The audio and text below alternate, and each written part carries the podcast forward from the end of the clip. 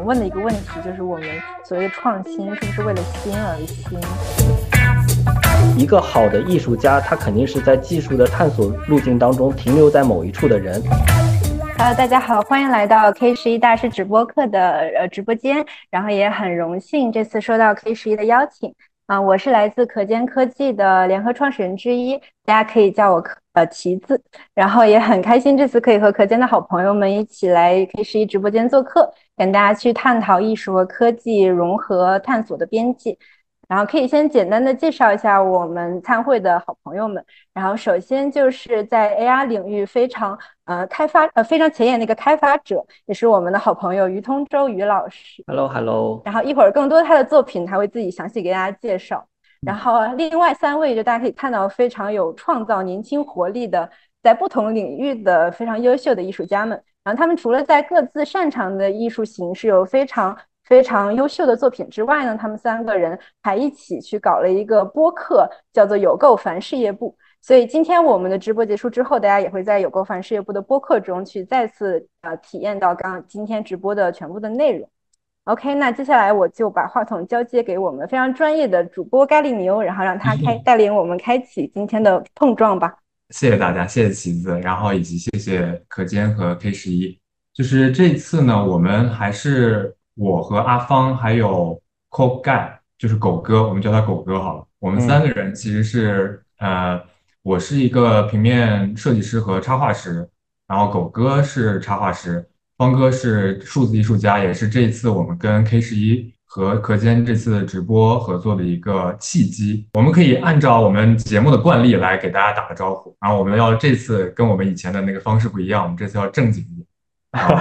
好，欢迎。欢迎大家收听这次的有够烦事业部，我是插画师咖喱牛。大家好，我是插画师 K W O K 盖。大家好，我是这一次没有当主播的，当了嘉宾的阿芳。Hello。那这一次呢，就是先给大家简单的说一下我们有够烦事业部吧。我们其实是就是我们三个背景都相似的主播一起来组的一档，其实是说会稍微聊一点点专业的。东西，但并不太不一定会深入的一个杂谈类的博客。这一次呢，我们会出现在 K 十一的原因，是会出现在这个 K 十一 Master Class 的原因，也是因为我们的主播之一阿芳跟之前跟 K 十一和可见艺术有过一次合作。阿芳，来你来说一下这一次。哎，对，之前其实就是因为可见科技其实有邀请我跟到 K 十一有进行一些合作，所以说大家其实有认识蛮长的时间了。包括之前其实也是最开始我们认识的时候，其实都没有说要项目合作，只是说先认识一下。大家好像对 AI 包括开发这方面都有一定的认识和一定的喜好吧，所以后续我们就是建立更多联系。然后正好有一次的机会，就正好邀请到我跟大家一起参与这个项目，也是大家在认识在一起。我觉得也是蛮开心的，嗯，包括于老师也是，之前我们其实我就有单方面的单方 follow，所以说这一次也是趁这个机会吧，大家可以聚在一起，我觉得也是蛮开心的，也有很多问题跟大家一起探讨，包括 AR，包括 MR，以及是更多艺术方面的事情。然后接下来可以于老师来介绍一下嘉宾，嘉宾的自我嘉宾来。呃，好的好的，大家好。然后我本职身份的话，其实现在在中国美术学院的创新设计学院正在教学。然后在我其实也是二零一九年回来，所以正好在那个时候认识到旗子。然后除了教学身份以外，其实呃我也会做比较多的一些开发者的工作。然后呃包括是呃之前给索尼啊，包括给一些这种呃增强现实公司，然后特别是技术方向的这种增强现实公司，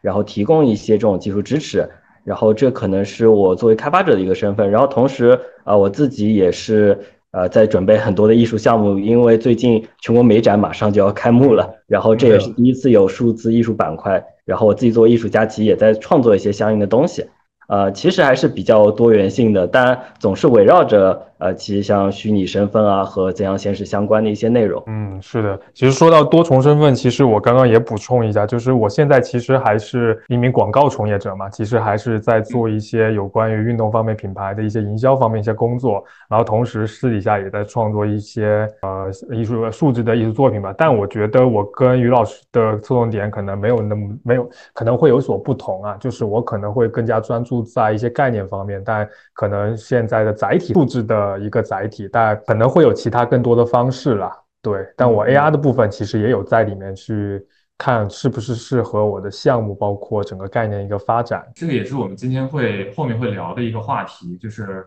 两位嘉宾今天的同样是作为 AR 艺术家，但是可能在各自的侧重领域上面会有所不同。呃，除了刚刚我们说到的那一点不同，今天我们其实聊的大的那个话题还是呃 AR 的数字艺术和创作，还有一些 AR 在那个传统商业艺术创作这样一些讨论。对的，我们可以先看一看，就是先拿出来各位的作品给给直播间的各位可以看一看。于老师开始，非常真的作品啊，对，非常厉害的作品是那个妖怪号谋杀号，我这边来放一下哈。然后这个作品实际上它有一个比较长的脉络。呃，我们我之前在伦敦学习的时候是在英国皇家，然后当时刚设立我们一个叫做。呃，数字导演专业吧，就当然翻译的方法有很多。然后我是属于当时的第一批阴差阳错的第一批。然后当时我去问我的导师说，我们这个专业到底要干什么？因为我所知的是，我们这个专业其实背后是有 BBC 背景的。那他给到一个答案叫做 Future Storytelling，就是未来叙事。所以整一个两年的这个学习里面，其实我一直在做一个工作，就是呃，我的导师其实也讲不清楚，他会安排很多的课程，安排很多的项目去呃实现所谓的这个 future storytelling。但是对我们自己来说，这个到底意味着什么？所以在那个时候，我就开始了，刚刚开始从 VR 转向 AR 啊。其实像现在这个作品，大家看到呃前序还有这种 CGI 啊等等等等，就是尝试了各种各样不同的这个媒介。啊，当然，等到最后很阴差阳错的又正好看到一篇九四年的论文。这篇论文其实，在今天 VR 和 AR 的领域里面，呃，大家应该已经经常在索引里面看到啊，它就是关于叫做现实虚拟连续统一体的这一个方法论的一个建设。所以那个时候让我意识到一个事儿，就是呃，当年九四年的这个论文，它只是基于他们当时现有的技术，呃，表达了一个未来的理想。那我今天已经有了增强现实的这个技术了，以后好像能够实现它所谓的现实虚拟连续统一体这件事儿。也就是说，我可以通过使用 AR，让我的观众去转换身份，让我的观众在不同的媒介当中去进行一个穿梭。所以整一个作品，大家看到，呃，它跟今天的剧本杀或者说密室逃脱还有点相像。呃呃，呈现这个情况的一个原因是，呃，当时其实我们还有教学沉浸式戏剧。包括我一九年刚刚回到国国内，在中国美院的第一节课，就是呃带领着二十多个学生，然后跟一个巴黎的戏剧导演，然后共同做了一个呃在一栋三层楼的这一个沉浸式戏剧。所以这个作品它其实就是把沉浸式戏剧里面的表演者转换为数字的主体，然后观众是通过手持着增强现实去完成了一个连续的体验。所以大家看到一系列的过程里面有观众去看一个假新闻，在最开始的时候讲述了一下我的这一个世界观，呃，我把这件事情叫做了解虚拟世界。然后接下来观众会拿到一台 iPad，里面呃搭载了对话游戏，再加上增强现实。所以这个时候我把它命名为叫做给观众一个身份，让他从观众转换为一个玩家或者在虚拟现实世界里面的这样子的一个人物。然后接下来我做了大家现在看到的这一个呃小的空间，两边是呃玻璃，然后正当中我是用了光雕投影做了一个地铁的车厢，然后用这个呃镜面折射的一个方式去造成了地铁车厢的这样子的一个体验。所以在这个领域里面，我是把它叫做观众终于站在了一个虚拟的空间里面去。当然，这个就是今天的呃一直在讲的沉浸式的这种新媒体。艺术的一个表现方式了，然后观众在这里面会了解到故事背后的一些线索，然后观众拿着 iPad 终于打开了他的摄像头，体验了从图像识别，大家刚刚看到，然后在地面上面去可以放置一个检票机，然后再接下来你可以去使用你真实的车票去刷开这一个虚拟的检票机，呃，做了一个虚实交互，当然今天虚实交互更加容易去实现了，然后它会打开一扇门。然后传送门其实到今天为止都是我所有的呃项目里面经常使用的一个方式，所以我经常说我是在增强现实里面去打洞的一个专业艺术家，专业的打洞人士。然后呃，这个传送门的好用之处是在于它有点像今天苹果的 Vision Pro 的这个 AR 转向 VR 的一个方式，你只要走进了这个传送门之后，其实你进入到了一个 VR 体验。然后当时为什么要做这个传送门？呃进入到一个完全被虚拟覆盖的一个情况，是当时 听到了一个新闻说苹果要出眼镜了。所以实际上这个作品尽管是拿着 iPad 的，但当时我预设的是这一套作品最完美的一个表现方式，我的观众应该戴着苹果所说的那一个眼镜去进行一个完整的体验啊。当然今天终于好像要触及到这一个方向了，但这个事情我已经等了快四年了。然后这可能是整个作品的一个呃背景吧。然后具体这个作品里面的叙事我就不过多说了，如果大家感兴趣，可以去网上搜索一下我的这个作品。啊，我在很多的一些渠道里面都给了比较详细的关于故事的一些讲述。谢谢老师，谢谢老师。嗯，然后可以看看阿芳，阿芳也作为今天的嘉宾之一了。你可以自己讲讲你的作品。其实这一套作品是我在去年呃疫情的时候有在家创造了一套这个类关于数字球鞋的一套作品，因为我本人就是和球鞋包括运动方面有非常深的渊源。当时也在想，就是什么样的创作逻辑是跟我自身最相关，而且就是最能够体现我的呃所代表的一些东西吧。所以我就选择了球鞋为载体去做这么一套的作品，然后。呃，其实大家喜欢或者喜欢这些文化的人会知道，就是每一双球鞋，我们在使用它，包括我们在购买它的时候，都会对其产生一些，比如说故事也好，比如说自己对自己的一些自我投射在里面也是有在的。所以我觉得抓到这一点，把它进行了一个放大，然后放大到了作品里面去，可以看到，就是前面几个都是投射了我当时在不同心情状态下去创作的一系列的作品，比如说，呃，当时因为出去家门，所以说我会看到，呃呃，窗外一些植物，包括一些绿色的东西，是后来跟何坚其实也跟 K 幺一起合作的一个，在 K 幺的里面放置。通过放置的方式的一个艺术作品啊，这就是一个外部端的一个呈现吧啊，因为当时我们还是设想，其实后面还有一个更大的一个空间，就是包括后面有一些啊石块啊，包括一些可以给观众更加沉浸式的一个去体验的一个东西。但后来也是因为，就是因为手机端它毕竟承载的内容包括大小，它都非常的。有限，所以说其实最后我们也是采取了是这样的方式，让观众可能拿到手机，可能等待的时间不是那么的长，就是加载时间也稍微短一点，体验起来也更加流畅。其实也是考虑到这个的一些过程，然后它也是基于一个地面的识别，其实这就是。AR 里面刚刚其实于老师有提到了，就是一些一个非常基本的一个 AR 的操作吧，它可能识别整个空间，然后我们可能说它在虚拟虚拟的世界里面构建了一个这样的物理的坐标，然后通过一些通过这种定点锚点的方式直接把它放在那。然后同时，其实我们现在的啊苹果手机，它现在更多的带了一些网格的扫描在里面，我觉得现在可以进行一些更精确的一些遮挡呀也好，包括定位也好，还有更精确放在那个位置。我还记得其实。刚刚开始，我们我们其实都是其实用 Unity 去进行一些创作嘛。其实那时候技术还很不成熟，其实很多东西都会各自乱飞乱跳。其实现在我觉得技术是一个每一年一变吧，可以这么说，就是越来越好。感觉这个技术就成熟度也是现在在今年来看非常的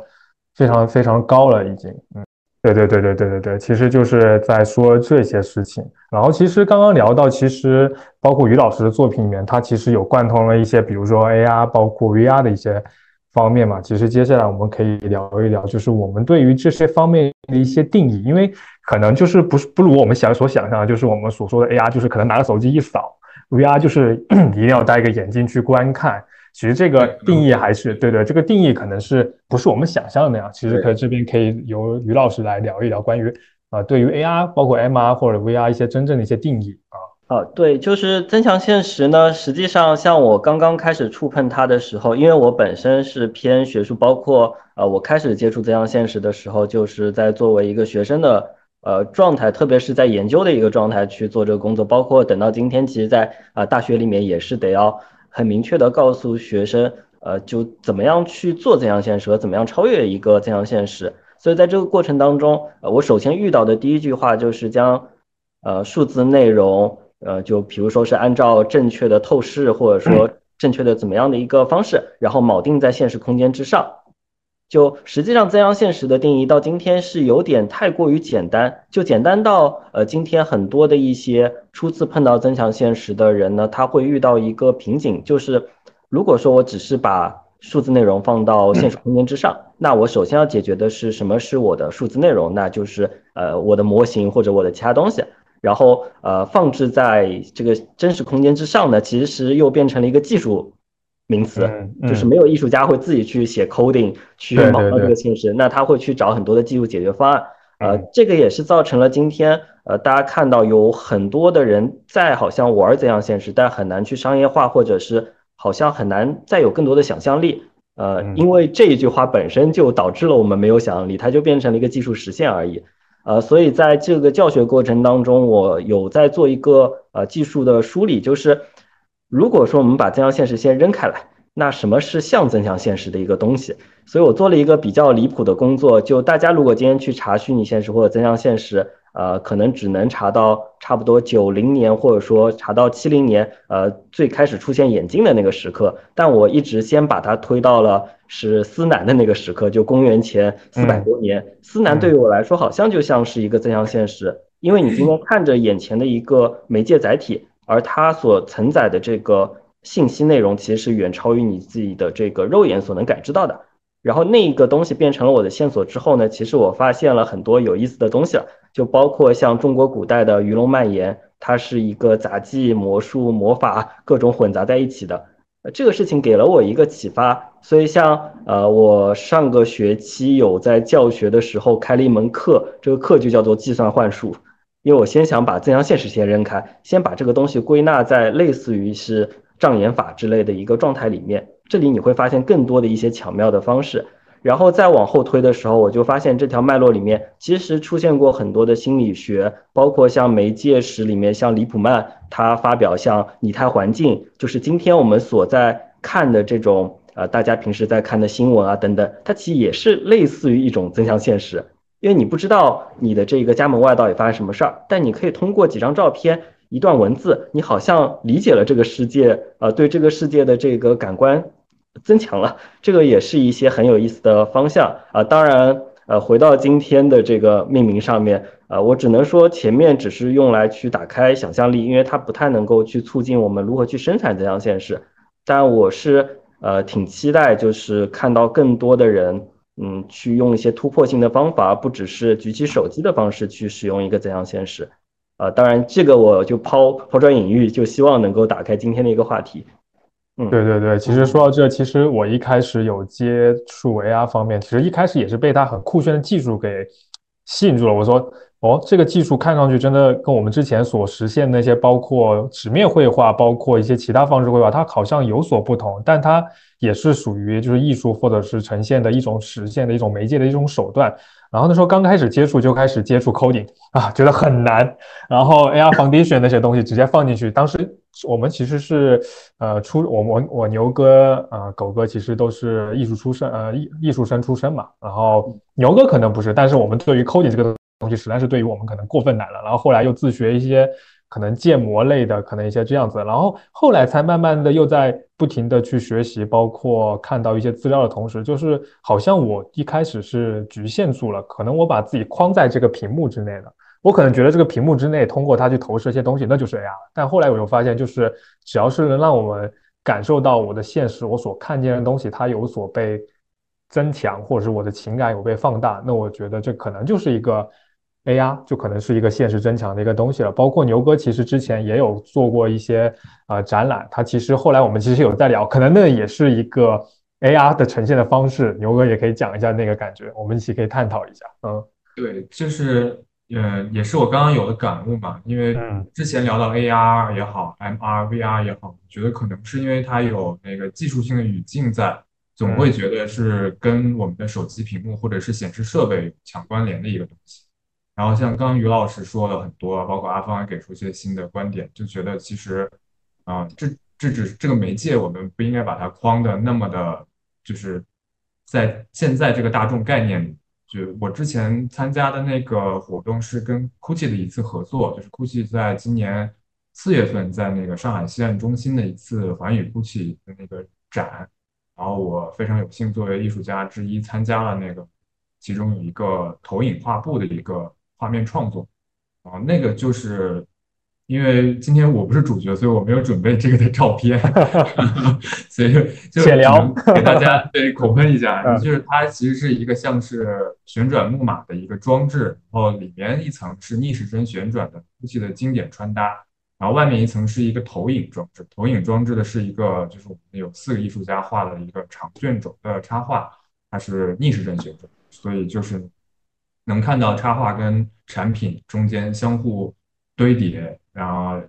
交相辉映的一个视觉场景，然后反正也是非常令人印象深刻。我觉得这也是一个，就像刚刚于老师说的一个，嗯，不一样的一种媒介方式，可能给人带来了不一样的印象。我觉得这可能现在想想，这也算是一种增强增强现实。嗯嗯是以前感觉都太局限了。对对对，今天思路打开了。对，打开了，打开了。刚才说到那个幻术，就突然打开了。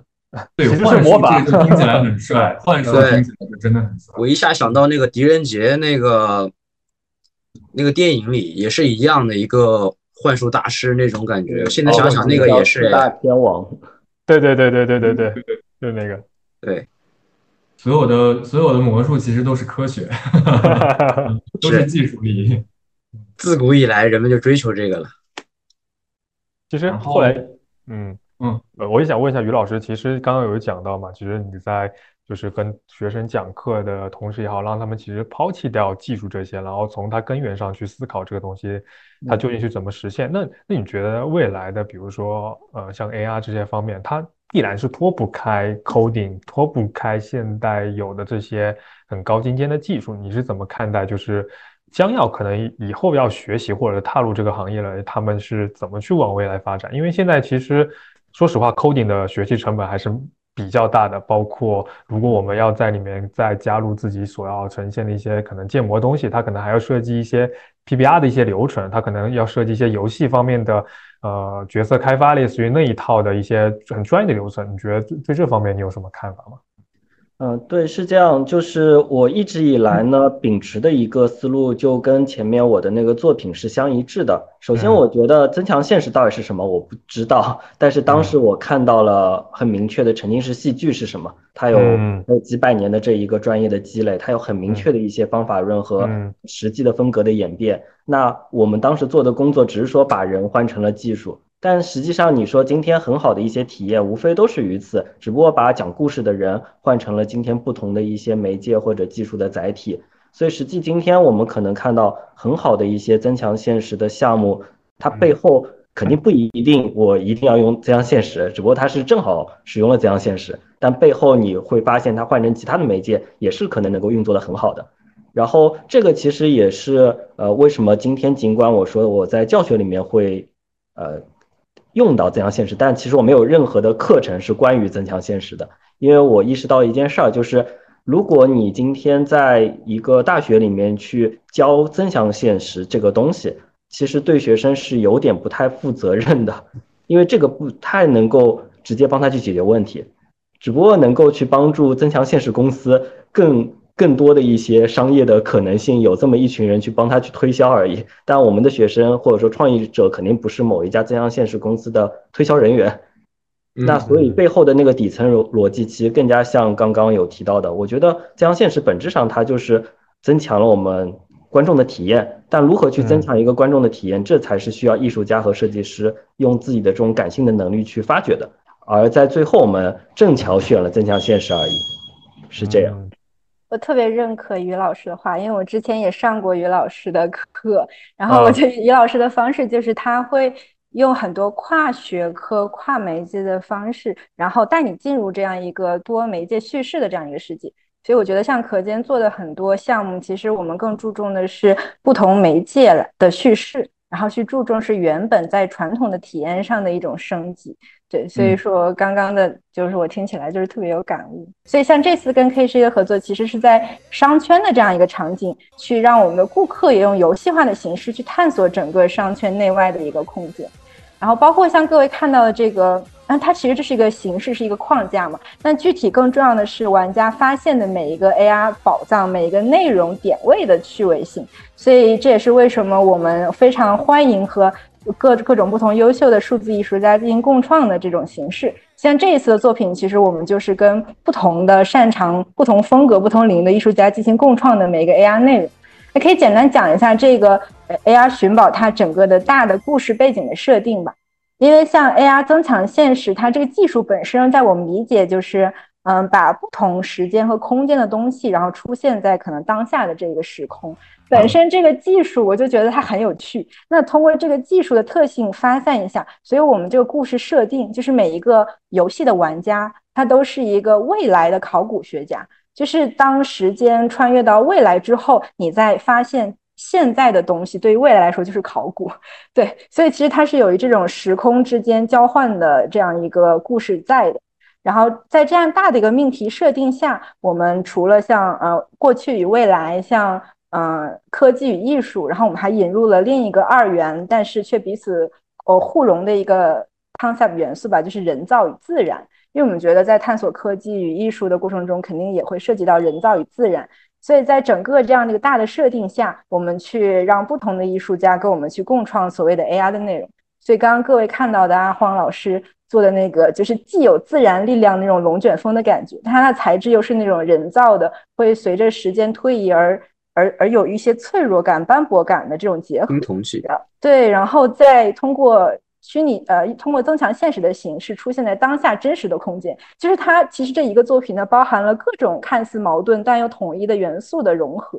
所以我觉得在这个过程中是非常有趣的。就包括可能大家看到的每个点位，其实都是不同的数字艺术家创作的，就他们可能今天因为时间问题没有到场，但其实大家能看到他们的各自擅长的一些艺术的风格、一些坚持的理念，其实都会在他们的作品中去体现。所以我觉得像这样一个 AR 寻宝的形式，能激发不同的呃艺术家的创作，然后我们又把它变成一条线索，让玩家去体验，然后让整个的体验得到一个升级，然后我就觉得这种形式是非常非常有趣的。感觉是一个把于老师刚刚说的一些概念很好的落地并商业化的一个形式。对，因为很一个很好的 To C 的形式。对，因为很多其实呃艺术家他其实。并没有说能够会 coding 或者是熟练的运用这些啊 Unity 也好，包括现在一些 U 一呃 U 一五那些工具也好，其实这是一个很便利的方式。其实他们只需要提供自己的整体的一个概念或者一些作品，其实可见这边会有很好的一些落地的平台或者一些方式去做这个事情，也是承接到了其实刚刚于老师说的那些内容。嗯，就就大家可能现在经常看到这样现实呃项目，它呃从商业或者说从艺术角度都是比较小规模的，就这个小，我是指可能要跟大型的展演啊那些去对，或者说新媒体这种网红展去做一个对比。但实际上，呃，增强现实又是一个吃力不讨好的，就是看到规模相对于都是比较小，但是它里面的能力的要求都比较多。因为我们讲今天如果有个网红展，呃，你是可以在不同的城市、不同空间直接去适配进去的。但是像增强现实，我今天在这边做了一个项目，可能是面向于呃公园的，但是我换一个室内场景就完全不同了，就所有的资产、所有的脚本、所有技术其实都是要重新推导再来，然后里面又会涉及到开发、涉及到美术资产等等一系列的事儿，啊，所以其实可见这边做的还是比较了不起的。对，尤其像我们可能之前经常对于普通人来说，可能大家看到更多这个。技术发展的多前沿多好，大家觉得啊元宇宙啊很酷炫，但是好像跟日常的结合，就是自己真的能看到的机会其实并不多。所以其实我觉得可见在做的事情就是把它从所谓的科技的神坛上，就是融入日常的生活中。包括我们在选择载体媒介的时候，像现在也会有呃。各种各行业的头衔啊，其实都会出现。我们也非常欢迎去兼容在不同的平台，但当然我们也不会放弃，就是每个人最容易进入的设备就是手机，所以我们也会去开发，比如小程序一些平台。就是我希望这个技术能让。每个人真的融入到生活中，就我们为什么要叫它就给生活加点彩蛋？因为我觉得彩用彩蛋这个词，就是本身可见也是一个蛋嘛。然后其次就是我们很喜欢彩蛋的这个概念，就像在电影里面，我们看到电影一个完整的过程，它就是像一个我们正常日常生活中传统的体验一样。但是在呃电影的最后，你会看到一些你未曾想过的，你日常你你在嗯整个的电影中你可能看不见的东西，但这个东西给了你一些惊喜，给了你一些期待。所以对我们。理解增强现实，我觉得它不会去替代日常生活中会已有的体验，相反，它可能是会去一些惊喜的一些加成，会去优化或者会增值一些我们传统的体验。我觉得这样通过它能让我们和真实的环境，能让人和人之间产生更多的连接。其实这个就是这个技术对于我们看来最大的价值。嗯，嗯，同意的，同意的。嗯，现实生活的小佐料。对，呃，就是回到我们的话题，就是刚才其实阿芳有提过，跟于老师同样是 AR 创作者，但是可能在具体的那个创作方向上有所不同嘛。嗯，听起来一个是偏表现的，一个是偏技术技术天花板的再提高的。我嗯觉得，我觉得可以顺便就是说一说，因为刚刚可坚的旗子也说了很多最近在做的事情，觉得也可以阿芳和于老师说一说自己最近在做的事情。来，于老师先来。好，嗯因为因为我回国以后，就一九年回国以后，其实我一直想做一个工作，因为像阿黄刚刚有讲过嘛，就看到阿杰我的那一个作品，其实当时在英国环境里面，他的状态是比较好的，包括像我要离开之前，然后是有当时伦敦的公共交通部的人，嗯。然后找上来说有没有可能合作一个，就是真的基于这个地铁，因为当时好像想要做类似于今天的 City Walk。和他们这个博物馆整条线路的一些关系，有点像巴黎的那个百叶吧，所以当时有聊到，但因为我马上就要回国了嘛，呃，然后然后就没有没有继续去聊下去这个事儿。当然，等到我回国之后，我会觉得好像当时在尝试的这一套模式是可以再往下推进的，呃，但实际上回到呃回到国内之后呢，发现这样子的项目还确实很难去推。当然，我相信可坚啊，包括像阿荒这边也比较了解，就是今天我们要去说服说要去放置一个项目，而且是这么大规模的一个项目，还是相对于比较困难的去推进，特别是没有一个前车之鉴的一个情况下，啊、所以其实有很长的一段时间，我都呃相对的中断了，就是这种大型项目的一个推进，而开始呃跟一些增强现实的团体和公司进行一个交流和合作，所以大多数的情况下都是呃以他们的一个需求为导向去制作一些小美的增强现实的作品，所以这也是为什么刚刚。呃，狗哥这边可能会发现，好像我在做很技术的东西，因为这个是我回国之后主要的一些关系网络的一个状态啊、当然，我作为艺术家身份，其实一直在推另外一个事儿，呃，就是我叫做拟人技术的。呃，我一共其实只做两件事儿，一个叫做增强人类，一个叫做拟人技术。然后增强现实是放在增强人类那一条线里面的，然后拟人技术其实一直在做数字人相关的一些东西。呃，当然，这个其实就回到我前面的一些想法和看法，就是增强现实肯定不是说举起手机打开摄像头就是增强现实了。所以，像我拟人技术那边的脉络里面，都是关于反向的，让虚拟的一个人物通过去敲打屏幕，或者说有一些舔屏啊等等一系列的一些呃举动，让你感知到就这个屏幕是有可能会被我们消除掉的，然后我们现实和虚拟之间是有可能会打通的。所以一九年回国之后，其实有做一个比较大型的呃作品，叫做《出口》。然后最近呃呃，这个其实也是一些数字人展演类的一些作品，然后基本上都是跨屏幕的。然后最近正好是那个深圳光影节那边也在找我，然后是有四三幢楼的一个这种媒体建筑的大型展演的机会。当然，我现在也在梳理相关的，就希望也能够通过去正式的展出。然后，因为最近这个 AI GC 的崛起，所以导致我刚讲的增强人类和拟人技术这两条线马上要打通在一起了。所以前面呃前面几周，我其实在苏州博物馆有做一个项目，然后呃不知道为什么，就是跟国内在做一些偏商业的艺术项目的时候，我越来越多的在做蝴蝶，然后导致我的项目里面数字人里面也出现蝴蝶，然后。手手机里面的 AI 也出现蝴蝶，然后我突然发现，哎，这两件事情放在一起也说得通。然后现在开始把不同的这些东西组织在一起，所以呃，当时可能很特意的想要去推呃我前面的这个妖怪号的作品，然后一直没推起来。但是最近因为技术的发展，突然间莫名其妙的都快合到一起了，所以我个人还很期待我自己在呃这件事情上能够产生一些呃有趣的结果吧。呃，嗯，当当对，大概是这样子，听上去有点复杂。其实就是刚刚有聊到 AI 嘛，其实也想其实顺着这个讨论一下 AI。其实你觉得在就是你刚刚其实有在讲，它其实有在帮你打通这些事情嘛？这个可以大概细细讲一下吗？其实我还挺好奇的。嗯嗯，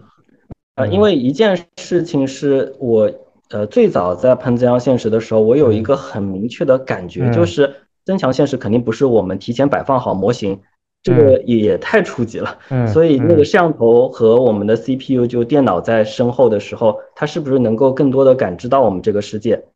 就是他能够意识到桌子是桌子，门是门，墙是墙，地面是地面，这就代表代表更加多模态的一个增强现实的体验。然后最近的一些计算机视觉方面的一些发展，其实导致了这个事儿好像马上就要出现了。然后包括呃这个事情给我一个灵感，是因为前面。我在黄山上面做了一个呃展演，然后邀请了一些艺术家团队进行一个创作。然后那个时候，我莫名其妙的在这个结束的时候，有一些黄山当地的一些呃政府啊，然后他们在的时候，我说，哎，这一次我们的艺术家们实现了一个事儿，就是呃中国以前的一句老话叫做呃看山是山，看山不是山，看山还是山，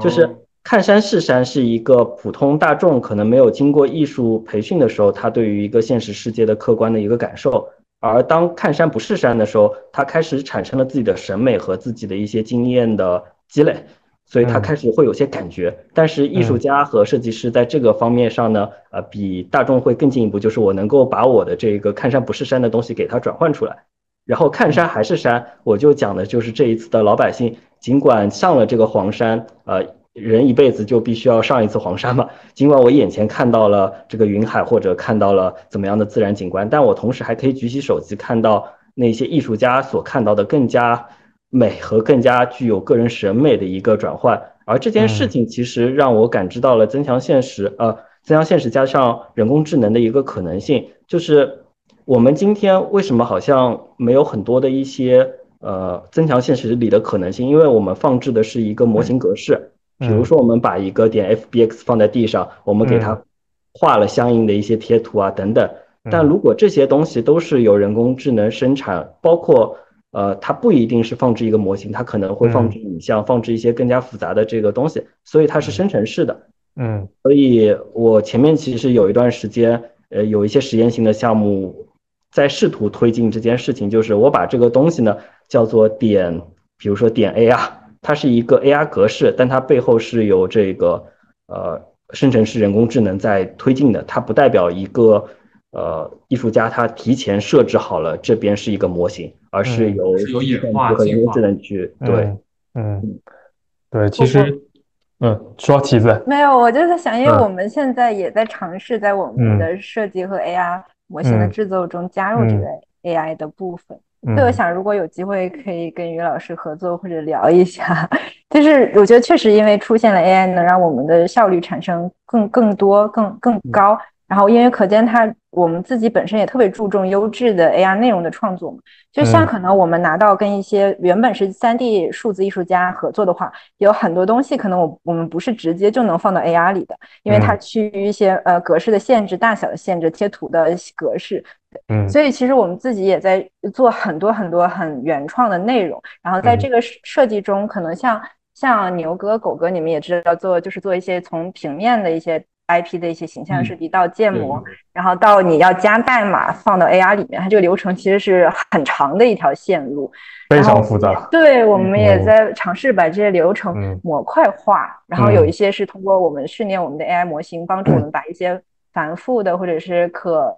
系统性的东西，然后交给 AI 去做。然后包括我们设计了一些模型原型之后，它可以帮我们再发散出很多很多的变体。嗯，这也是我们在尝试的。是的，其实我还记得最早在接触 AR，其实那时候开发的时候，它还不能够说，呃，识别有遮挡。那时候是遮挡，那时候还那个新的 AR Foundation 那边可能还没有推出那个功能，但是那时候说将来会推出。然后到了现在，其实发展到其实它能够再给整个桌面，包括整个空间铺上网格，然后再到刚刚其实于老师有讲现在的 AI，它其实我们现在看到很多，其实 AI 它可以识别说，啊，这张照片或者这段视频里面这是一个桌子。这是一个凳子，然后这是一个什么的物件？我觉得这个东西可能就会帮助到它。如果它识别这个，它会变成什么样子？它会生成一个什么样子？它就不是一个单纯的说我把它放到那，或者我点击它会怎么样，或者怎么出现？它会有更加多的自主的一些权利，可能是我们在底层逻辑上赋予它的一些呃东西在，它可能说可能适配一些很多地方，它都可以直接出现说刚刚其实是自动生成或者是它自动一些进化的一些东西在。我觉得这个是可能是刚刚于老师说的我比较感兴趣的地方。嗯，包括我我这边还能再补充一下，就是刚刚有提到嘛，就是当计算机可以识别东西的时候，呃，前面已经有过很多的一些研究所，他们做过一些科研项目，就是增强就增强现实，大家呃小学都会学过嘛，我们要取一个反义词，那我们 把增强反过来，它就是减弱现实。减弱现实其实一直以来都是计算机视觉里面很多人在做的一个工作，包括今天。我们所说的这个抠图其实就是减弱现实，但这个东西如果实时了呢？呃，其实最近有一些像是这种一键把人换成这个模型的软件，大家已经看到了，就这事情的实时化好像越来越近了，它的可能性也更多了。对，我看到，其实之前我也看到你社交平台上有发过，就是直直接自自动绑定一个呃人偶的一个形状，然后它可以跟踪一些动作，然后通过呃摄像头，它其实就已经产生出这个东西的一个状态在了。之前已经有看到过类似于，现在感觉发展还是挺快的，就是 A I G C 这些东西加入进来，嗯嗯，对，就是这个技术我感觉怎么说，有点像是。原来高端的技术下放到一些就是我们这种基层创作者，是，就是每年感确有一种就是让我再次感叹，就是创意和技术的相辅相成。比如说，就是可能跟于老师这种比较站在行业前端的这种体验不一样。就比如说，像我作为一个普通插画师，有时候我们也是想要去尝试一些三 D 的，就是让自己的作品更丰富的这样的手段嘛。比如说，我会在那个。iPad 上就用 Nomad 做一些简单的建模，然后在 Procreate 里面画贴图，然后再用那个 Playground 来做一些 AR 的东西。就是这也是我们这种门外汉能做到的极限了。但这种我觉得也是经过了像一些行业前端的人做的一些技术下放，比如说他像齐子刚才说的，把一些东西模块化，然后能让初学的用户、初学者用户更更简单的使用到这些功能。觉得这也是一个，嗯，反过来能让我们这些人的创作的思路更广，因为我们的一些游戏技术的进步，我们的一些创作成本下降了，所以这也是就结果而言，其实是能丰富创作区域的这个东西的，这个池子里的东西会变得更丰富，所以这是我想感叹的。是的，其实很多作品 AI 加入的话，这个结果可能会变得更加的量化。对的，其实很多说在创作这些作品也好，包括艺术家在做新创造，他其实最根本其实就是要打动观众嘛，对吧？其实，在加与自己的一些思考方面，其实形式更多样化，其实对于观众的呃刺激，它其实也是。更加多样化，是更加深度的这个东西。其实刚刚说到，其实说到这么多很高精尖的一些技术啊，其实我就正好接到就是我将来可能要创作的一些东西的方向。其实包括其实于老师也在刚才讲，很多时候他在教学的时候，他会抛弃掉这些所谓的现在呃很炫酷或者是实现出来呃很高难度的一些技术。我我最近反而在想，就是一些非常底尖底层的一些事情。我在最近其实在构建出自己的一个。我觉得能够称之为一个小的一个世界观吧，类似于那种东西。我在创造一个类似于故事脚本，故事脚本大概是类似于，其实呃，有科研人员其实在这个世界上发现了一些类似于其他呃其他星球或者是类似于未知的一些生物，它我们统称为它是一些菌丝。它是细细的菌丝，但它通过就是发现这菌丝，它是能够连接，就是你我彼此的思想，它共共连了整个人类或者共连了整个星系，然后由此去推演出一套视觉也好，包括一些概念也好，通过这个最基础的这个故事脚本去构建我就是将来未来的一个创作的逻辑所在。那将来是。呃，我是用绘画的方式也好，还是我用数字建模，或者是一些动态的视频也好，或者最后到了 AR，它可能构建一个你可以沉浸在里面感受的一个世界也好，这其实是我未来在想的事情。然后目前我其实今年就在，其实在慢慢构建这个我自己属于我自己宇宙吧。我最近其实也是在。创作了一套属于他们的文字也好，我设计还设计了一套类似于这个宇宙里面的文字。我想把这个慢慢的添砖加瓦，给它慢慢加上去，就是让故事更加丰富，包括一些我自己的视觉手法也可以在里面。我觉得得到一个，我觉得也可以在这整个里面看到一个进化或者一个进化的过程。然后至于说我最后用什么媒介去呈现我这样的一个故事，包括每一段小故事它里面什么样的内容，其实我觉得。这都是 OK 的。其实我就是学，像像刚刚于老师，其实一开始我们不应该先是说，我有这个技术，那么我要去做什么？可能是我先有这个概念，或者是我这有一个这样的故事，那么我去找，就是这一阶段适合我的是什么样的一个东西？可能下一阶段，可能是我可以把一些 IGC，可能是 AI 东西跟它放进去，让整个作品它可能更加宽。整个维度也更加宽，我是目前在做一些类似于这样的事情，这个嗯东西也是在刚刚的起步阶段嗯，希望今年能够把这个更好给做下去，嗯，又是一个技术跟创作的辩证关系的东西，我觉得这两者是分不开的。对，因为早些年其实我在做很多东西的时候，我会可能因为年轻啊，就是我会陷入一个误区，我需要找到很酷炫的技术。我要实现一个很厉害的效果，然后当时回去研究一些 coding 也好，包括一些这样子，我会。我先拿过来，我在想我这个东西怎么去用，我再把我东西套进去。然后，但是后来就发现这个其实逻辑是不通的。可能是当时的那一下，你会觉得这个东西看着很炫，但其实是它里面的东西它是非常弱的，它经不起推敲，它没有一个可以打动别人的点。只是别人说看了这个东西会觉得哦，这个技术看着是蛮好的。那这样的东西可能是就不是我们想要的嘛，对吧？包括现在其实我们在做一些东西，包括。包括我工作中也是，就是我们不能为了就是我呈现的这个手法，去倒退我一些在做一些东西，这样其实大家我自己也不会买单，其实大家也不会去买单那些东西。嗯，是。想到了之前那个很常问的一个问题，就是我们所谓的创新是不是为了新而新？所以我觉得阿黄的这个回答就是一个很好的解释。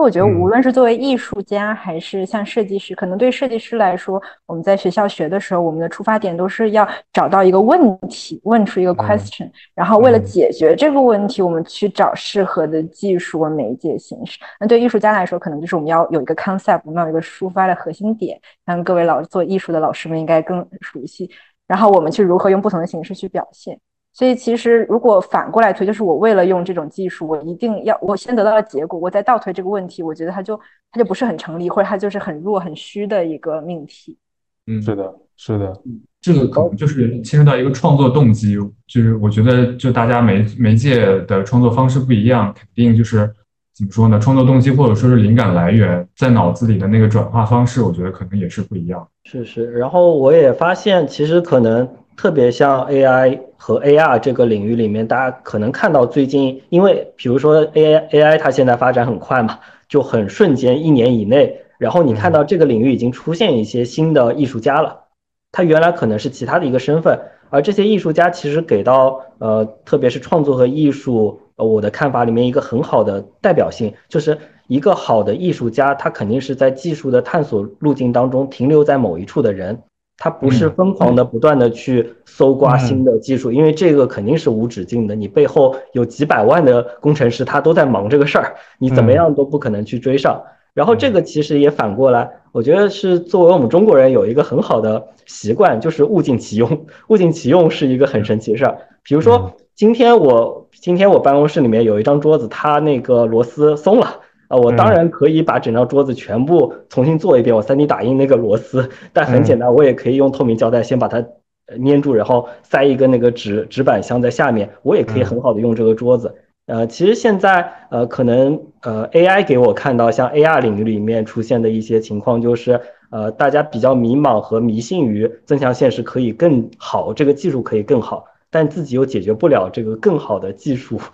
呃，所以所以就是进入到一个很矛盾的一个状态，但有没有可能就是今天哪怕再简单和再初级的，可能五年前的那个增强现实技术，今天你稍微动一动创意，其实也能够让呃我们的大众眼前一亮，出现很好的作品。嗯，是的，同意这个同意这个看法。其实很多时候并不是所谓的技术在限制我们，其实是所谓我们脑子其实在限制我们这些这些做的一些东西。嗯。嗯，其实你其实像狗哥像牛哥，其实你说会不会 AI 或者是我们需不需要那样技术？他们有时候可能一张画出来，大家就看到之后就会，我能够 get 到这个意思，可能会打动我。其实很多时候也就够了。这个东西可能就是像刚于老师说，他们是可能是我们不会在技术上一直往前面挖掘，但可能找到最适合我们那个方式，呈现出我们想要表达出的情感，就是很合适的一个方式。聊到这儿，我突然想到，就是之前我们做过的一个项目，就虽然它是商业化的，但是我觉得它也可以是有来源的，而不是为了用 AR，为了做一个项目而做。就之前我们给那个 Web 呃 Vibram 就是一个全球很有名的那个鞋底的品牌去创作，嗯嗯，然后他们的品牌就是特别有注重自己的品牌精神，就是一些可持续啊、一些环保啊，包括他们也一直在去尝试前沿的一些什么鞋底的技术的开发，他们很注重所谓的工匠精神。就我觉得这些对于品牌来说是特别宝贵的一些文化，当然他们也是看不见摸不着的一些虚拟的东西，但是可能对于呃真的拿到这个产品的消费者来说，他是可能。很难去 get 到这么多的信息，他只是拿到了一个实物而已。所以我觉得像 AR 这种技术，在这种场合上，它就是很好的一个把虚拟的精神转化成一个可可可可可视化的，甚至是可交互的这样的一种体验的一种形式。所以我们当时就是就是呃帮助他嘛最新的一一个技术，然后它这个技术的呃点就在于是它的原料都是取之自然，用之自然的。所以我们当时做的交互就是，呃，玩家可以在现实中看到一个巨大的鞋底，然后会从四面八方大自然中来自大自然的真实的一些原材料进入到这个鞋底中，然后最后在这个鞋底中幻化出一一这个一个生机勃勃的树木嘛，也象征着这个可持续的一个循环。对，这个就是真实的玩家可以体验的一些录屏。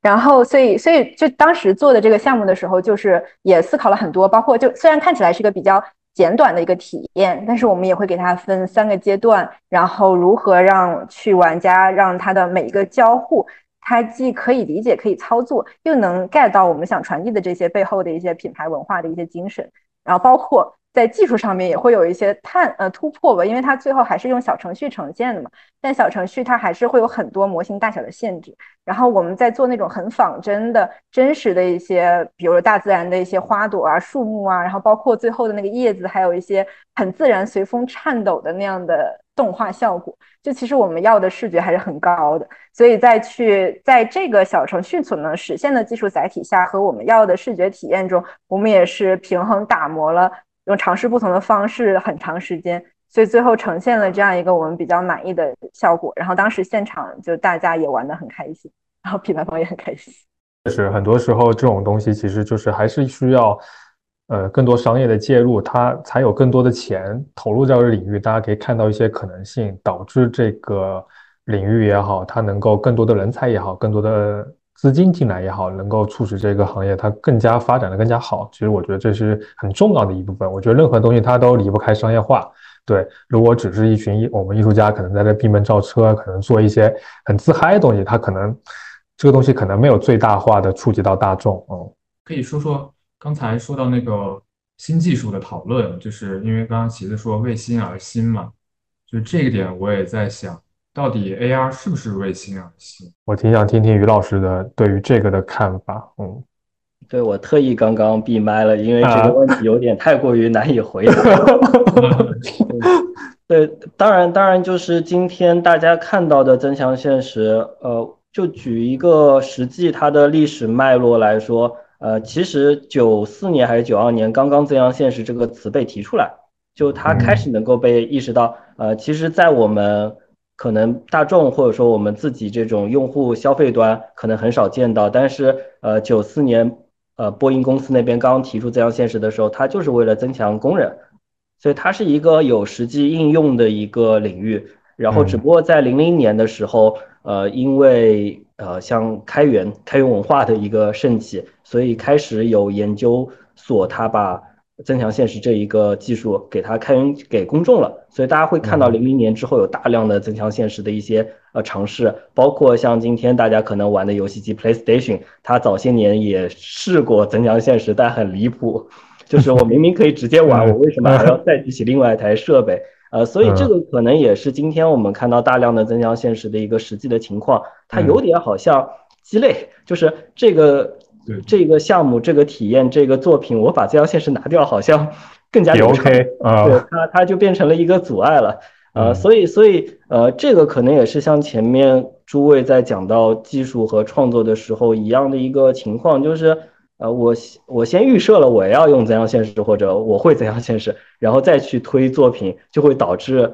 有点这种笨重的一些作品的产生。但是，呃，我觉得可能现在为新而新这件事情，你会看到有一些原生的增强现实的艺术家，像可坚，然后也包括社会面上有很多这样艺术家，他是先去考虑体验，而他擅长或者说他说话的方式，他的语法就是增强现实。那我们会看到一些更加轻量化的，然后更加符合今天讲是一个创新、是有创意的一个 作品。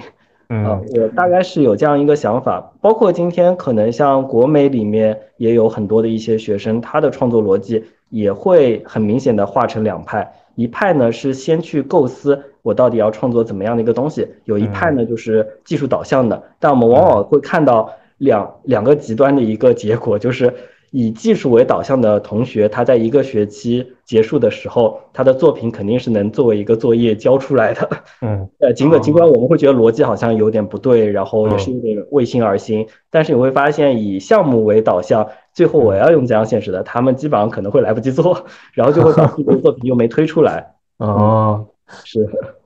其实刚这个都是解答了我的一个问题，解答了我的一个疑惑。是，我我其实也想问一下，就是。于老师肯定是身为 AR 艺术家往外其实更加多人熟知的一面对吧？然后其实我不知道于老师如果在创作的这个过程中会不会就是潜意识内先把这个放到前面去，就是我可能是一个 AI 方面的艺术家，那我将来的作品可能或多或少都要用一些类似于这样的技术，你会去这样在前期有一个潜意识的这样去思考这个问题吗？哦，对，这个可能是我现在很多项目的一个原因，就是我更多的是作为 AI 开发者的身份被人认知，所以过来找我肯定不是让我过来突然间让我要画张插画的，他们很明确就是让我过来做增强现实方面的一些实现的，所以这也导致我很多项目都会往这个方向进行一个导向吧。呃，但是但是像很多的一些项目里面，呃，我我我不知道我有没有。给大家那个索尼的那个雷电的项目，我觉得还比较有特点一点啊。没事，呃，因为这两个项目它的背景是相似的，就是呃，索尼那边它有一个这个我们叫做深度摄像头的，就大家平时可能使用 iPhone 的呃这个听众们更加了解一点，就是后面深度摄像头那。每一个硬件，它如果要被一个系统去使用，也就是说软件化，它就代表了工程师肯定提供了一些接口，可以让你在软件层面去调用。这个大家很容易理解。那像我们今天大家常常看到的一些这种增强现实，其实是再往后面一层，就是硬件已经能够被系统调用了之后呢，又会有一些呃这种软件的开发者，他又提供了这个相应的呃这个接口吧，就类似于像我们刚刚有提到的 Unity 里的 AI Foundation 等等等等。那当时我的这个项目的合作就是硬件已经有了，然后硬件到软件的这个接口正在书写，所以我在做的是从系统到软件中间的这个接口以及它相应到底能干什么的一些呃考虑。当然，大家这样子就会发现，那如果说像刚刚讲的这个深度摄像头，它做的工作是能够去识别空间，就今天讲的空间计算，或者说能够识别一个手势，呃，那其实技术我已经有了。那为什么别人还要索尼为什么要来找我去做这个项目？他自己去找一个美术做一个模型放上去不就好了？所以这边可能说这是我认知增强现实里创作当中真正重要的，就是你如何去转译一下，就这个技术它到底代表了人类的怎么样的一个经验？嗯，所以像呃刚刚右侧的那一个雷电的项目，呃当时说哎我是可以开前置摄像头，然后可以通过一些手势，然后可以去做一些这种交互。那我首先想到的是，呃，如果说只是简单的在我的手势变一下的时候出来一个模型，没人想看这个，或者说换任何人也可以去做，呃，但那个时候我发现小红书上有很多的一些呃这种虚拟手势的设计师，然后他们会在做一些这种通过三维软件去做一些手势，然后再卖给相应的这个客户，然后拿到客户的肖像了之后呢，去合成上去。那我在想这件事情本身好像就是很 AR 的一个事儿，因为最后就是戴在你脸上的一个滤镜。那有没有可能用增强现实直接去取代刚刚这个繁琐的流程？所以像刚刚的这一个，我是叫做 TOF OK 的一个项目，其实就是你只要变成这个 OK 的手势，你就可以进行给你的顾客去绘画这个手势的一个直观的，类似于像服装设计里的这个立裁、立体剪裁的一个方法。所以当时等于是换了一个概念，就是。我不想做一个增强现实的一个表现，而想用增强现实去做一个给相应的新门类的设计师一种设计的工具。所以整体其实思路里面变了很多很多，但最后产生了一个我自己是觉得，嗯，尽管对于商业上面可能暂时还看不到什么收益，但好像是个新东西。嗯，同意这个看法。其实包括我之前其实也有看过海外的一个设计师，他其实也是 AR 身份，他在谷歌，然后他其实开发了一个应用，他其实是把这个现实中的。我们讲这个灯泡，然后跟这个 AR 给联系联系起来了。它其实，在 AR 中创呃 AI 空间里面，AI 空间里面创造了一个这个类似于我们 PS 里面的那种吸颜色的吸色器。它里面吸色器吸一下这个，我们可能吸一下桌子颜色，然后往那个灯上喷一下，然后灯立马就会变成这个灯这个呃桌子颜色也好，包括红色也好，它可以立马变换。其实我看得到另外一种可能，它其实通过 AR 这个媒介去在。沟通中，现实中的一些媒介，比如说刚刚于老师他其实是通过他开发一种工具，可以给其他的职业一种新的一个创造的一些方式。我感觉它可以拓宽很多人类的一些想象。其实刚刚其实也有在讲到，最开始 AI 它其实不是用来艺术创作或者怎么样，它其实是更多更多是在一些商业的运用上，包括一些工业的应用上。我之前也看到过一个类似于很多其实检修，可能检修这个电路，然后我这边可能就是个 AI 直接投屏出来。那我就会看到这边原来的线路或者怎么样，可以同时那边可以有人直播在那边操控它这些，你该剪哪根线或者怎么修，给你直接一个互动感觉。我觉得这个它很多功能性其实那时候是让我感觉到耳目一新的感觉。它不仅仅是我们现在看到的可能所谓的抖音的一些滤镜也好，或者是其他一些放置型的玩具也好，可以让我这个是让我感觉到其实有一个非常可可观的未来吧。哦，嗯，说到就是。不同技术跟 AI 的转化，就我想到之前我们也尝试过一次，就是做了一个叫“课间之间”的一个一个实验性的 AI 艺术展吧。就那个展上，我们就邀请了十七位不同、熟悉不同艺术创作形式的艺术家，然后我们就想尝试一下，比如有一些擅长平面的，有一些擅长甚至可能做雕塑的，然后那它跟 AR 是如何结合的？所以当时也很机缘巧合吧，我们是在中山做的这个展。然后这个展上，当时是呃，我们跟田桃美术馆，就是它有三层的一个展览空间，包括室外再加一个室外的中式的花园，然后包括这个视视觉也是我们跟非常非常好的一个视觉工作室合作伙伴叫 Loof，然后我们一起合作的。对，然后在这个展览里面，其实我们每一层都想尝试一种不同的 AR 技术。然后可以可以看到，就是其中如果后面应该有看到有一层，就是我们做了很多实物的，叫立方杯，就是实物的那种矩，像混凝土的矩形一样，就是用肉眼看上去，在真实世界它们都长得一样，没有平平无奇，没有什么区别。但是你用手机去扫描的时候，你就可以看到，比如在这个立方碑的周围，呃，生长出了那些非常曼妙的数字的花朵，或者在另一个立方碑周围，它的中间被你掏空了，你出现了一个。呃，数字的窗户，你看到了另一个宇宙，就是我们跟呃不同的艺术家去把一些看似一致的无一样的，没有什么特别的一些实物，但上面可以变出很多很多不一样的视觉的效果。然后还像，呃，这个是室外的一个展区。然后室外的展区，其实我们尝试的就是没有和任何实物进行绑定，然后刚好这是个中式的原理嘛，然后我们就选了一些很多新中式的一些东西。像这个壳煎蛋，我们当时也尝试了一种很有趣的一种技术吧，就是你你你用手机能看到它，呃，在真实世界中是没有的，然后你用手机能看到它出现在这个空间中，然后你靠近的时候，你会看到发现它金属的反光的贴图会出现你靠近它的实时的倒影的反馈。就这种真实和虚拟的变化，我觉得是很有趣的。然后这个是刚刚说的那个立方杯，就是我们跟不同的，像这个就是他做一个雕塑的实物的一个艺术家，我们把他的雕塑变成了数字的模型，然后进行了这样一些动画的一些效果。然后还有一层就是全都是平面的艺术家，我们把他们平面的作品打成巨幅的海报，然后放满了一整个空间。可能你刚进去的时候就觉得它是一个平平无奇的画展，但当你掏出手机的时候，你就会看到，好像所有的那些平面的画都活起来，就很像那个博物馆奇妙夜，或者是像那个玩具总动员，就是你在你看不见的另一个维度，他们其实是在生在活着的。所以我觉得，就通过这种尝试吧，就是可以跟不同的艺术形式的去进行一个融合、一个碰撞，我觉得是一个很好的尝试。感觉在尝试各种可能性。对，而且看到很多插画师，看到很多插画师欢迎跟我们合作。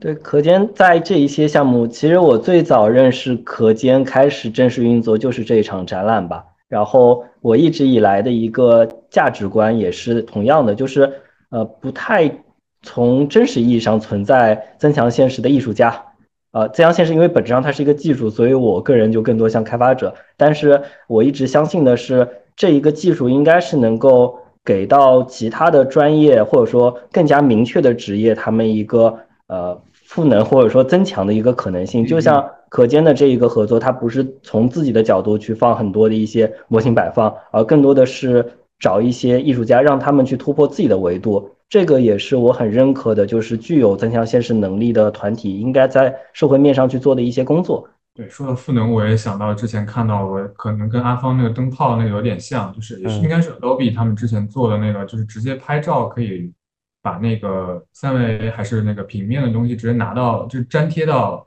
复制到粘贴板里面，然后直接在 Photoshop 就可以一键抠图。哦，看到过那个，嗯，我也看到过。虽然是有点久了哈，这个，嗯。但是当时也是看到也挺革命性，嗯，我之前看到过于老师，其实之前还发过一篇教程，就类似于将平面东西变成一个在 AR 里面识别的一个格式，变成一个立体的，然后直接可以放到那个苹果手机里面，在呃空间里面投放出来。其实这种技术其实也是最最近也是挺挺蛮多的，也是赋能了很多这种平面的方面的艺术家。啊对，就我这里，我我想就把话题拨回去一点，就是一个私心，就因为刚刚看到可见有很多跟插画师合作，包括呃，就是呈现出来那个展览，觉得其次可不可以给我们讲一下，就是可见对于艺术家不就是不止于插画师了，对于艺术家的选择或者是一些合作方式的选择标准什么之类的，可不可以跟我们说一下？好呀，首先我觉得我们是非常开放包容的。就如果这个艺术家本身他是有自己的一个呃一个比较完整的一个世界观，像刚刚阿芳也讲了，你你接下来要创作自己的一个宇宙嘛，所以首先我们是特别支持艺术家自己有一个完整的世界观。那在这样的一个初心下，那通过 AR 我们能把我们一直叫说叫一个叫跨媒介的叙事嘛。那通过 AR 如何把一个单一维度、单一媒介的东西，把它整个 span 拉长到不同的体验的维度？就可能做对于我来说，我更多会定义自己为一个 storyteller and experiencer，就体呃故事叙述者以及体验设计师。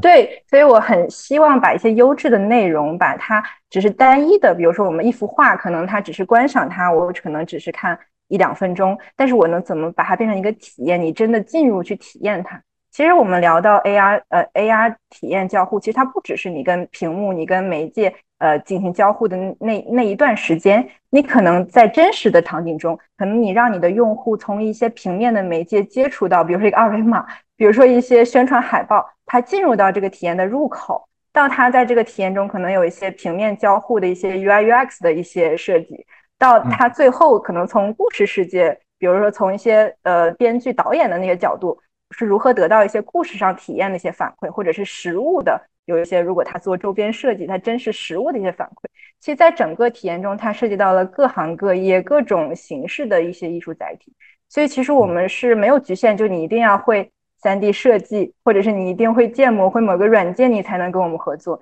而是如果哪怕你是一个导演，你是一个写剧本的，你是一个做戏剧非常优秀的，对吧？或者是你是就是 IP 设计、平面设计非常优秀的。只要是你有自己想要创作、想要把自己体验维度扩大的这样的意愿，我们都是非常非常欢迎跟我们合作。于老师有没有对就是类似于我们这种技术方面还比较薄弱，但是 对 AR 非常感兴趣的这样的其他行，就是其他维度的创作者，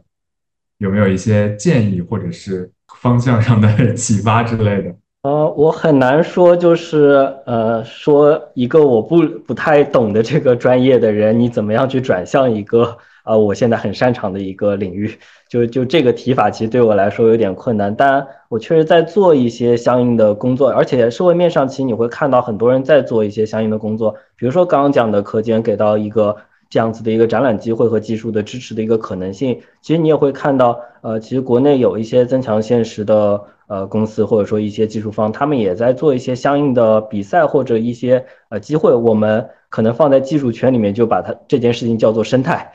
就是你的一个技术在这里，你没有开发者或者没有去创造美的人，你这个事情其实就就等于是挂在半路上。然后同时呢，其实，在像日本社区还有西方社区吧，就是有会有比较多的一些开源的爱好者，所以像我们国内可能大家很少看到，好像。一大群人突然间涌在一起去做一个增强现实的大项目，但是在西方，呃，特别像日本有有一些平台，他们其实有很完善的一整套的这个社区的模式在，然后会有很多为爱发电的人在里面，就是我只是坐着玩，大家可以看一看，然后等等等等，所以这个其实可能也是呃。呃，如果想转向增强现实或者去尝试增强现实的这个跨专业者，你们可以去找一找的，就是社区本身其实是增强现实出现的一个原因。对，解决信息差很重要。对，也是是拓宽我们创作的一个维度的。嗯，对对对，各种视视角。最后可能就是说一说大家未来的一些会进行哪些方面的创作形式以及一些规划。阿芳其实刚才已经说过了。接下来要做一个主要的一个阿方宇宙，金丝宇宙。其实阿方已经已经开始发布了一些作品了。对，可能就是现在可能是一两张左右，然后后续其实也在慢慢的现在在更新了。嗯，因为平时工作也是比较忙碌的状态。其实我皮其实也是在想跟大家讨论一下，就是大家在这种工作的忙碌啊，就是和你自我的创作中，其实。这种配比，或者是大家去怎么选择的？因为于老师可能自己本身有些教学的任务，包括一些商业的委托，然后还有一些就是属于个人自我创作的一些空间吧。我觉得这个东西其实对于每个创作者来说都是一个命题所在吧。哦，嗯嗯，呃，对，可以可以播放一下，就是正好是我们学生做的一些作品，他们都是一个完全从零开始去使用了一。呃，四周的时间去创作的一个一些内容，只要四周就可以做到这样的程度吗？呃，这这边的前半部分其实还是第一周的一个情况。哦，我们还是对这边这边也是我有想到的一个事情，就是呃，很多人他就像学生，他也有自己要去学的一些专业课。那他怎么样花出时间？特别像增强现实，你又要会开发、会编程、会美术等等，是稍微有一些多，还而且还要涵盖到策划。那在这个事情的背后，其实呃也是我前面提到的，就增强现实它是一个社区运作的一个呃技术，或者说呃新的一种艺术的方式。而在这个背后是有大量的一些人需要或者已经创造了一些呃工具和。防止你从零开始的一些呃这个工作了，呃特就就像大家看到这一个课程里面，其实是给到他们一个这个呃更加无代码的这个开发环境的。然后包括我在很多的一些课程里面会尝试去呃给学生先做好一个大家可能理解为是模板啊，对，就就可能理解为模板，但是放在我们一个开源社区里面，它其实就是防止任何的。创意人士去重复造轮子的一些开源的工程和项目，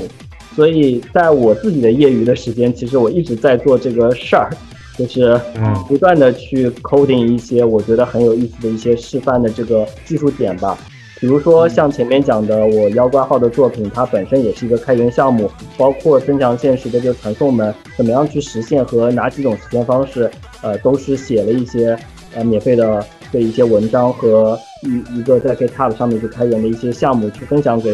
呃更多的创作者，直接去拿来自用。呃，然后我自己又作为是大学老师嘛，所以我有一个优势，就是我自己感兴趣的开源的这个事儿，我自己可以通过一个又一个的课程去积累出来。因为我需要写给这些学生说，这个事情已经到这一步了，但我想看到的是，基于我已经能够实现这个技术，你到底还能够有没有更多的创意，而不用停留在说从零开始做。所以这个可能也是工作和我自己兴趣的一个结合方式吧。它本质上，我今天能够做到很快，包括一九年我把这个作品完成掉，也是开源社区里面有大量的一些艺术家已经做好了前期的工作，不管是开源的项目，还是一些文章也好，这也帮助到我很多。所以这也是我在做的一个觉得劳逸结合的一个方式。嗯，哇，这好高级的劳逸结合。嗯，这样我是觉得，对于就是基础技术方面基础比较弱的创作者来说，是一个很好，就是从后台他避免接触到后台，接触到是偏前台一点的方式，肯定是会提高很多效率方面的东西。对的，而且挺激动人心的。对，而且就是在其实，在 coding 的这个领域或者开发领域里面，就是类似于开源这件事情，不不会像类似于就是绘画或者其他方面，就是如果你用了我的，那你就是抄袭或者怎么样。他们是以一个非常开放态度，对，会把这个都分享出去。当时我在学习这些东西的时候，也是用了非常多的一些开源的一些文件也好，代码也好，他们都已经。不用从头开始写，写鼠标点击左键、点击中键，或者是怎么样去构成这件事情，他们都有一个完整的东西放在那，然后你只需要把你啊做的一些资产给套用进去，或者说稍加改动，就是可以去做成一个很好的作品。我觉得这个是，呃，怎么说呢，是个非常非常非常好的事情，也是很多就是类似于于老师这样的人在呃网络上贡献非常多这样开源的文件也好、文章也好，帮助到其实大家非常多。对的。虽然可能概念上稍微有点不同，就是关于抄袭的那个点。对对对，是一个是形式，一个是方法，觉得。对。但是的确格局要大。刚才于老师也说嘛，这其实也慢慢变成要慢慢变成一个生态嘛。既然是生态，肯定是从从零到从零到一，然后慢慢的庞大起来的。嗯。其实正是因为要有这样这样的创作者和开发者。这个生态才能慢慢像阿方那种菌丝一样，宇宙一样慢慢变庞大，生物慢慢进化。对，我也我也看到很多，因为我之前会做一些工作坊，包括棋子，其实我就是在工作坊里面认知到的。然后呃，很多的人，包括棋子，可能也遇到当时同批的一些学员，就是大家都会说从零到一怎么样去完成，就是大家是抱着这样子的一个愿望。包括你们刚刚有讲到，就是在自己本职工作之外。其实你们再去做从零到一的这个学习就太难了，太难了。对，因为那不 是你的专业。会产生畏难情绪，没有办法开始。对，是的，是的，是的，是的。所以我觉得很重要的一件事儿就是你要默认或者说加入到这一个社区，它是存在的，并且它会越来越庞大。然后从零到一的总是有人会已经做好的，就像。棋子刚刚在讲模块这件事儿，就是图像识别这个事儿，你是可以从零开始去写的，但是没有必要了。对的，没有必要，那个太长了。说到这儿，我还想号召一下，可以就顺便介绍一下我们接下来在做的事情。就刚刚其实提到了 AR 彩蛋，这其实也可以分享一下。我好像有发一个就是门神的那个作品，其实这个契机是从这儿开始。我们其实现在主要就是呃核心在发展就是。AR 的内容创作以及 AR 一些比较创新的应用的一些模式，我们希望这个模式可以更模块化，然后更好让更多的人创作者可以参与进来。像这个作品，当时是去年过年的时候，然后我们跟一个服装时女装品牌，然后他们就很注重一些文化和产品的结合。然后咱们过年不是都会有贴门神嘛？然后当时就是把一些传统食物的一些门神，然后变成了 AR 的形式，就是本来过年你要发祝福，然后贴完之后你用手机扫描，你就看到这个门神真的从纸面上冲出来给你撒钱，来给你送祝福。然后我就觉得，像本身大家过年可能就一些传统的一些习俗，比如发红包一些形式，那通过 AR 的加成，其实你更多的就是把这些。呃，虚拟的呃不可视化的一些祝福，你更好的加强它，然后你让人和人之间的连接和交互变得更紧密。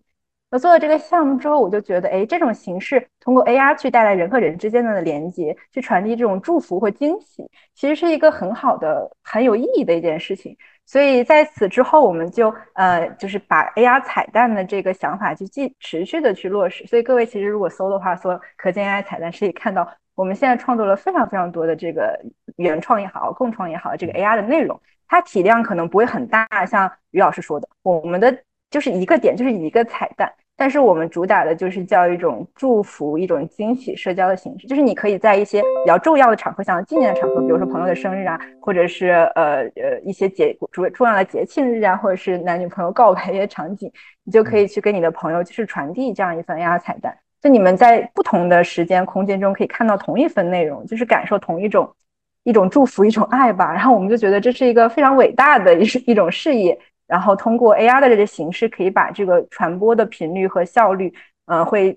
更更大的提升。所以，就像关于现在整个 AR 彩蛋，它其实每一个都是一个独立的模块化的内容。那可能前期我们会非常大量的，包括也提到了像借助一些 AI GC 的形式，我们做很多原创内容。那后期其实也非常非常欢迎优秀的创作者，呃，我们一起共创每一个精彩的 AR 彩蛋，然后把我们的想法和创意去散播给这个全世界，让更多的地方都有这种看不见但是能传递更多精神力量的这样的 AR 彩蛋。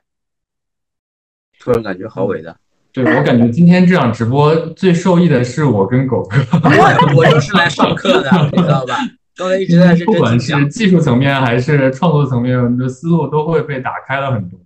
谢谢谢谢三位嘉宾，旗子、阿芳和李老师，让我看到了不一样的阿芳。嗯，对对对，我们虽然知道，就是作为我们三个主播之一，阿芳一直是做数字艺术家、艺艺术创作的，这是他的副职之一。但是其实我们。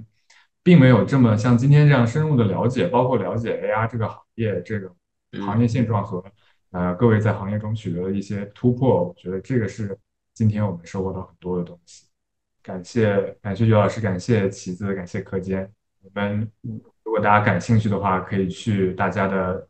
各自的社交平台去深入了解我们自己在各各自行业里面做的一些作品和一些正在尝试的新的努力。那就大家跟。各位直播间的各位说拜拜，我们准备下播了。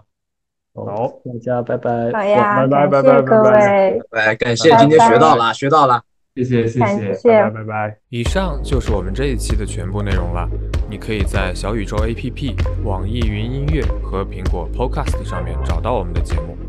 我们非常欢迎你的评论、订阅和转发。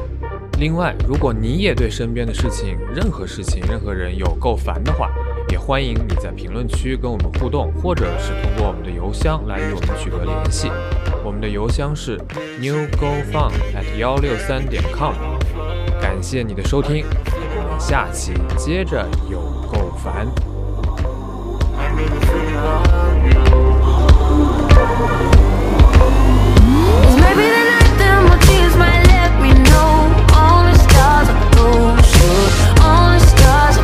could